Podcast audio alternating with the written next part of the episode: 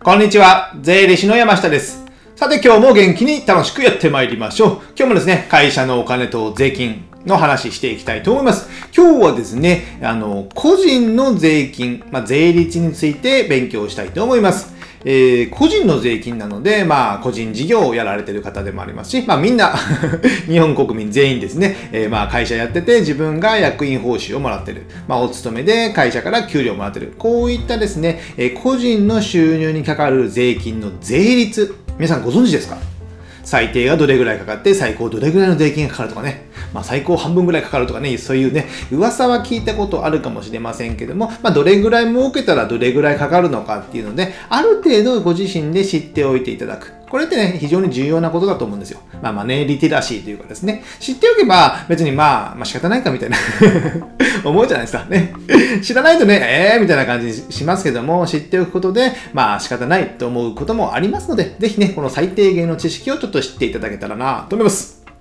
じゃあ、個人の税金なんですけども、どういうのがあるかというと、個人の税金は大きく分けて2つあります。2つ。一つが、あの、国の税金の所得税と言われるものですね。国に払う、日本国に払う国の税金が所得税。で、もう一つが、都道府県や市町村に払う住民税。これが二つ。この二つがある。っていうのをまず分けていただいて、じゃあ、所得税の税金はいくらかというと、これがですね、ちょっと複雑になってるんですけども、あの、最低が5%。最低5%の税率で、最大がですね、えー、45%。結構高いですね。最低5%から最大45%の税金がかかる。じゃあ、住民税はいくらかというと、住民税はですね、一律です。もう一律フラット。フラットに10%。フラット10%です。ですので、えー、再所得税と住民税を合計すると、最低、まあ、5足す10の15%から、から、から、で、最大45と10足して55%の税金がかかるということになっております。結構大きいですね。なので最大55%。55%かかる人はね、どんな人かっていうとですね、例えば給与だと、えー、4500万とか ぐらいもらってる方、年間ですね、年収4500万ぐらいもらってる方はもう55%ぐらいの税金がかかるということですね。で、あと、最低はもう15%、ミニマム15%の税金がかかるよっていう、これはね、もう覚えておいて、覚えておかなきゃいけないってことですね。でですね、このね、えー、かかり方っていうのがね、えー、まあ15から55かかるんですけども、その、じゃあ例えば、いや、さっき4500万円収入がある人は、4500万円かける55%をするか。というと、そういうわけではないんですよね。まあ、いろんな控除があるので、あれなんですけども、えー、超過累進税率と言ってね、聞いたことありますか？超過累進税率。えー、国語、あ何も出てきてないですよ。小学生で習ってないですもんね。習うのかな社会とかで ちょっとわかんないんですけども、まあ、階段上に税金、税率でかけられてるんですよ。えー、一番下であれば195万円だかな。195万は5%と10%の住民税がかかるとかね。あと何百万になったら15 20%かかる、30%かかると言って、あの、そこのゾーンはですね、もう5%で済んでるんですよ。で、どんどん増えていって、えー、最大で4000万超えた部分に対しては40あ55%がかかるということになるので、トータルにもう55%かけるわけではないので、そのだけね、えー、十分注意してください。階段上にかかっていくっていうのが、まあ、超過累進税ですと言ってね、えー、この、今度合コンで使ってみてください。そんなこと使えないですね。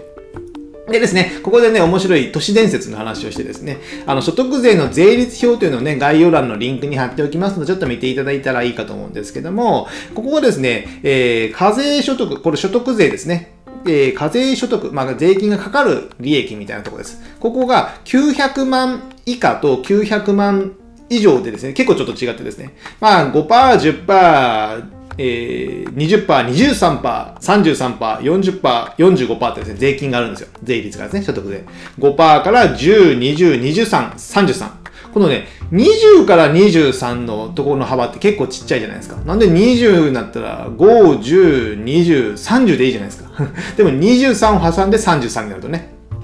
これがね、900万のあたりなんですよね。900万といえばですね、年収だとまあ1300万前後を超えてくると、まあ1300、えー、900万になるみたいなぐらいなんですよね。ということはですね、この年収1300万というのは、えー、このね、えー、税金、あまり大きな声では言えませんけども、この税金を使ってる財務、えー、税金を作ってるか、え財務省の役人じゃないかというね、都市伝説がありますけども、まあ本当かどうかわかんないんですけども、なので年収1300万円を超えてきたら、まあ33%の所得税ですので、え住民税が10%となると、え43%の税金がかかる。まあもう50%近いですよね。なので月100万以上稼いでる方であれば、まあまあの税負担がちょっとね、大きくなるのかなと思います。これはまあ都市伝説なので わかりませんけどね。で続いて、えー、支払い方法、まあ、税金どうやって払うんですかっていうことなんですけども、通常はね、えー、雇われてるお勤めの方であれば、えー、会社が源泉徴収って言ってね、給与、毎月の給与から徴収する。徴収する。で、所得税っていうのは、まあ、年末調整という言葉があって、毎月給与から1回、まあ、1万円とか引いて、で、12月で12万円引きましたと。ただですね、それ仮に引いてるだけなので、仮に引いてるだけ。なので、年収いくらになりましたか ?500 万になりました。再度計算し直して、え年末調整。調整なので、えー、足りてるのであれば、えー多く取りすぎているのであれば還付する。まあ、年末調整、還付金とかよく言いますね。で、足りない場合もたまにありますので、その時は再度、えー、徴収して、えー、帳尻を合わせる。これが年末調整ということですね。これが所得税の国の部分なんですけども、住民税がね、ややこしくてですね、住民税がですね、えー、住民税というのは今ちょうどね、2021年6月なんですけども、じゃあ6月に支払うがスタートするんですよ。住民税というのは。6月から翌年の5月までの1年間で住民税を払うんですけども、えー、払うのは先ほど言ったように、給与から源泉徴収という形で、まあ、源泉徴収というかな。まあ、徴収される。毎月引かれる。で、個人事業主の方とかであれば、まあ、年4回の払いとかにはなるんですけどね。で、えー、その、払うのって、2021年6月から払うのっていうのは、えー、計算したのは、2020年の1月から12月、ここに稼いだ収入に対して6月に払う。なので、半年間のズレっていうのがあるんですよね。で、ゆく言うともう来年の5月までなので、もう1年近くずれてるんですよね。ですので、あまあ、1年間がっつり儲けて、翌年はセミリタイアだみたいな感じしててですね、確定申告終わって、あよかった税金払い終わったと思ったらですね、え その6月に住民税の通知が来て、もうこんな払うんかみたいなね ことがあったりします。よくね、プロ野球選手がね、えー、稼いで、えー、年俸何億円って稼いで、翌年は戦力外通告受けて、まあ、住民税が払えなくなったとかね、そういう噂も聞きますよね。そういったことで、このズレっていうのがあるので、まあ、その、用意しておくね。稼ぎすぎた年は、やっぱその分払う税、住民税っていうのが大きくなるので、その分を翌年の6月までに取っておくっていうのは非常に大事なのかな、というのは思ってます。ではね、注意することとしては、先ほど住民税のズレと、まあ、1300万円を超えると、まあ、税金が43%ぐらいになるので、えー、高くなりますよと。まあ、でもね、まあ、儲けてることは素晴らしい。まあ、素晴らしいわけじゃないんですけども、まあ、に税金払ってね、えー、国に貢献してもらってるので、まあ、こういった高額納税者がいるからこそ、僕らが生活できるというのもありますのでですね、えー、ここはもう仕方ないのかなと思います。もうこれをね、文句言いたいのであれば、もう日本を出るしかないと。まあ、他の国もね、結構高かったりしますからね。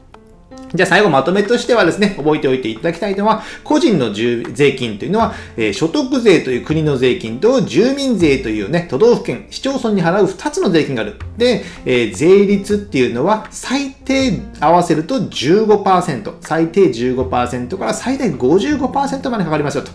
まあ55%かかるんですけども、それだけね、儲けるっていうのは素晴らしいことなので、皆さんもがっつり儲けていきたいと思います。じゃあ今日はこんなところで、最後ですね、僕の告知といたしまして、こういったお金や税金の話をですね、タイムリーに、えー、週1回無料メルマガでお届けしております。概要欄にですね、登録フォームを貼っておりますので、こちらにメールアドレス1つ登録していただければ、えー、楽しいメールが届きますので、ぜひご登録よろしくお願いします。あとですね、えー、Amazon の Kindle 電子書籍でですね、え、本を3冊出版しております。えー、決算書の本が2冊と保険の本を1冊です。で、決算書の本はですね、えー、小さな会社の決算書のま考え方とかね、どういうように見たらいいのかというのを実践的に書いておりますので、できたらこちらも読んでいただけたらなと思います。Amazon のアマアンリ Amazon のアンリミテッドであればですね、無料でダウンロードできますので、こちらもご登録よろしくお願いいたします。じゃあ今日はこれぐらいにしたいと思います。ではまた次回お会いしましょう。さよなら